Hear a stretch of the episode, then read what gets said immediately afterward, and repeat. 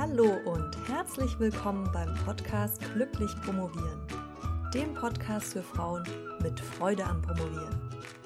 Mein Name ist Dr. Marlies Klamm und ich freue mich, dass du heute dabei bist. Heute geht es um das Thema Exposé. Gestern habe ich mich mit einer Freundin unterhalten, die dieses Jahr ihre Promotion abgeschlossen hat und die sich gerade zum ersten Mal meinen Podcast angehört hatte.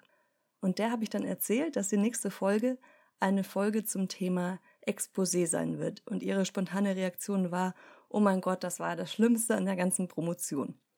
Für mich nicht, aber auch wenn es so wäre, umso wichtiger, dass es dazu eine Episode gibt, damit die Hürde ein bisschen runtergesetzt wird und das vielleicht gar nicht wie so ein Riesending erscheint. Erstmal dazu, was ein wissenschaftliches Exposé überhaupt ist. Also im Prinzip ist das einfach ein ausformulierter Projektplan, mit dem das eigene Promotionsvorhaben vorgestellt werden soll. Und aus diesem Plan soll dann eben hervorgehen, womit sich die Dissertation befassen wird und wie man bei der Bearbeitung der Fragestellung vorgehen wird. So ganz im groben.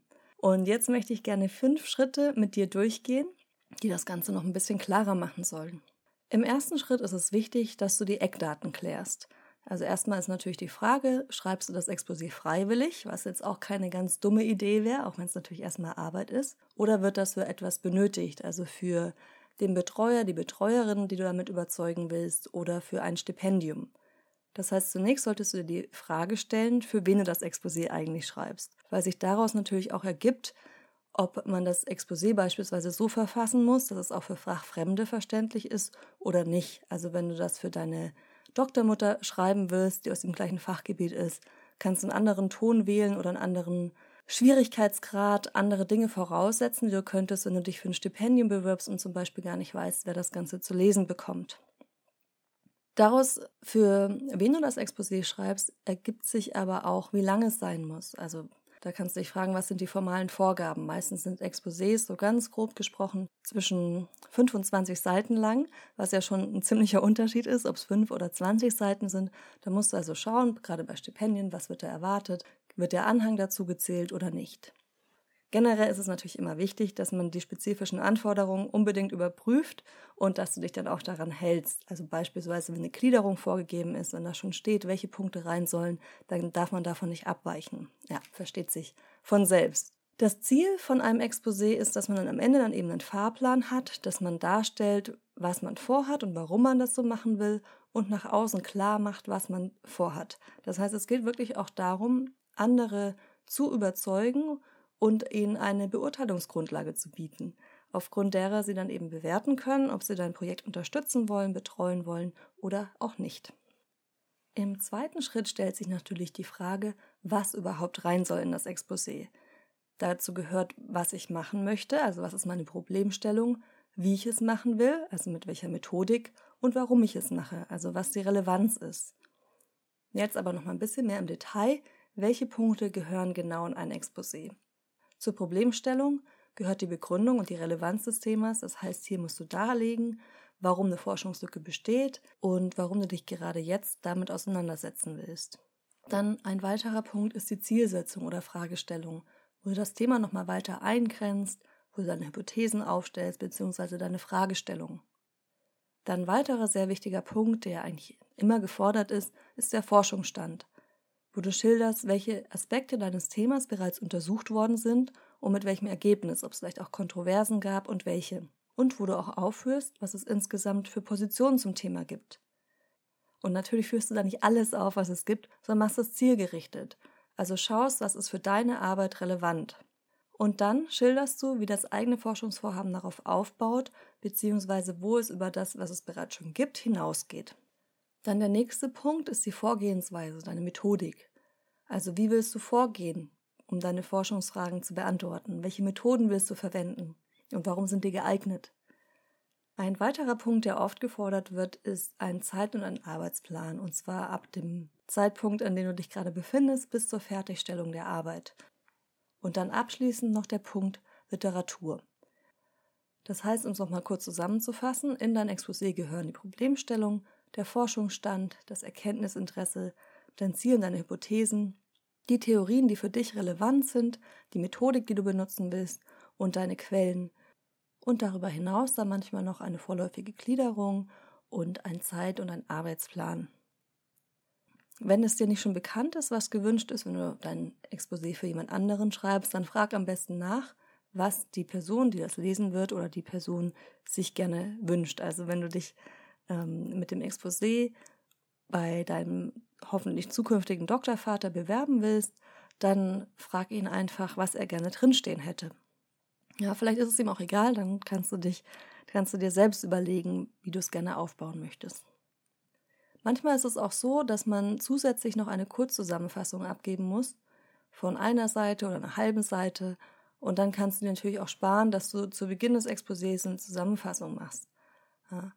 Ähm, oder ein anderer Punkt, der manchmal auch noch eine Rolle spielt, sind eigene Vorarbeiten. Also wenn du beispielsweise schon Aufsätze veröffentlicht hast oder deine Masterarbeit zu einem ähnlichen Thema gemacht hast, dann kannst du das hier auch aufführen. Oder auch schon ähm, fortgeschritten bist, das heißt, vielleicht nicht ganz, ganz am Anfang stehst von deinem, von deinem Promotionsprojekt, sondern auch schon ein bisschen was geforscht hast, dann kannst du das hier auch mit aufführen. Im dritten Schritt ist natürlich die Frage, wann schreibe ich das Exposé überhaupt? Das ist relativ schnell beantwortet, nämlich wenn du dein Thema bereits eingegrenzt hast und wenn du es gut genug kennst, um einen Überblick über den Forschungsstand zu haben. Wenn du eine klare Fragestellung hast und wenn du weißt, worauf du mit deiner Arbeit hinaus willst, also was dein Forschungsziel ist.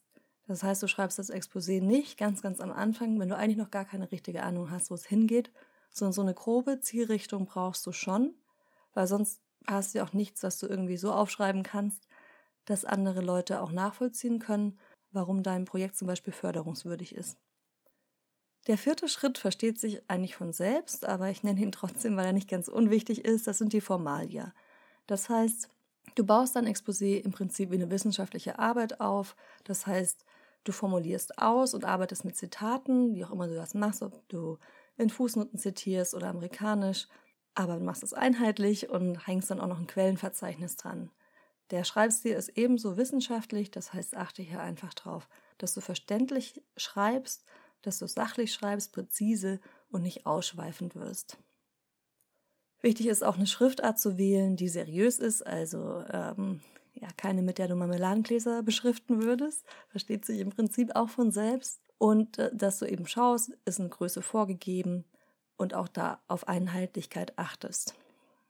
Und dann noch ein Punkt, den ich persönlich wichtig finde, ist, dass man schaut, dass das Ganze auch ästhetisch aussieht.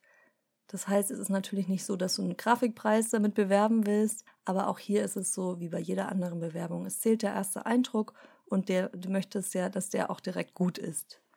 Und im fünften Schritt noch ein extra Tipp. Schau dir möglichst einige Exposés an, damit du noch ein besseres Gefühl dafür bekommst, wie die ausschauen. Das heißt, du kannst online nach welchen suchen, möglichst natürlich aus deinem eigenen Fachbereich.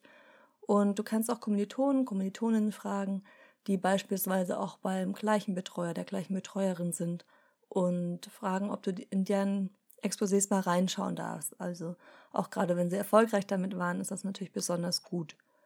Und aus diesen verschiedenen Exposés und dem Podcast heute kannst du dir dann so eine Art Baukasten bauen und dir überlegen, wie möchte ich mein Exposé gliedern, wenn es jetzt nicht schon vorgegeben ist, was ist mir wichtig. Und dann für jeden Abschnitt, den du in deiner Gliederung hast, schon mal ein paar Stichpunkte aufschreiben, was da unbedingt rein soll. Das heißt beispielsweise den Abschnitt Forschungsstand kannst du schon mal die wichtigste Literatur, die wichtigsten Theorien aufführen und auch in den anderen Abschnitten kannst du dir schon überlegen, was muss da unbedingt rein und dann schon mal so Platzhalter machen oder wenn du schon deine Forschungsfrage hast, kannst du die schon mal aufführen und dich dann so nach und nach vorarbeiten, dass du nicht quasi erstmal mit dem weißen Blatt Papier anfangen musst, sondern schon so ein Gerüst hast. Denk auch dran, wirklich dein Exposé für ein Stipendium ist wie ein Bewerbungsschreiben. Also es ist hier wichtig, dass du verständlich schreibst und nachvollziehbar und so, dass andere das wirklich auch lesen können und verstehen können, auch wenn sie fachfremd sind. Also du bewirbst dich ja im Prinzip mit einem Stipendium wirklich auch um, ja, um einen größeren Geldbetrag und so sollte man das auch behandeln. Und last but not least ist das Exposé natürlich auch für dich selbst eine sehr gute Arbeitsgrundlage. Und du kannst immer wieder darauf zurückgreifen und das dann wirklich auch für dich als Fahrplan benutzen und zu schauen, ob du eigentlich noch auf Kurs bist. Hier möchte ich gerne nochmal hinzufügen, dass man trotzdem nicht vergessen darf, dass das Exposé natürlich nicht der Weisheit letzter Schluss ist. Denn im Laufe der Jahre wird sich die Arbeit ja noch verändern. Du wirst neue Erkenntnisse gewinnen, vielleicht merken, dass Dinge nicht so funktionieren, wie du sie geplant hast, musst was umstellen. Das heißt, es ist auch variabel, aber trotzdem bietet es dir einen Fahrplan, an den du dich erstmal halten kannst. Das heißt, du schreibst das Exposé zu dem Zeitpunkt, an dem du es dann anfertigst, mit dem besten Wissen und Gewissen. So, jetzt sind wir auch schon am Ende angelangt und ich möchte die fünf Schritte nochmal in Kürze aufführen.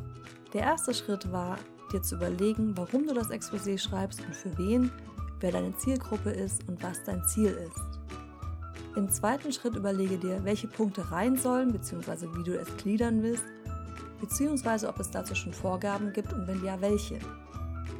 Im dritten Schritt kannst du dich fragen, wann du mit deinen Vorarbeiten soweit bist, dass du das Exposé schreiben kannst. Und das solltest du dann natürlich auch mit möglichen Deadlines, zum Beispiel von Stipendiengebern, in Einklang bringen.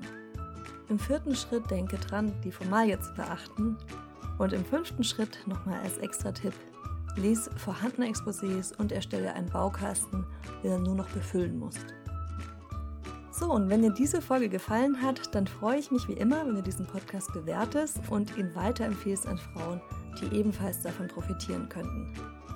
Wir hören uns dann nächste Woche. Bis dahin fröhliches Promovieren und eine entspannte letzte Woche vor Weihnachten. Deine Mali.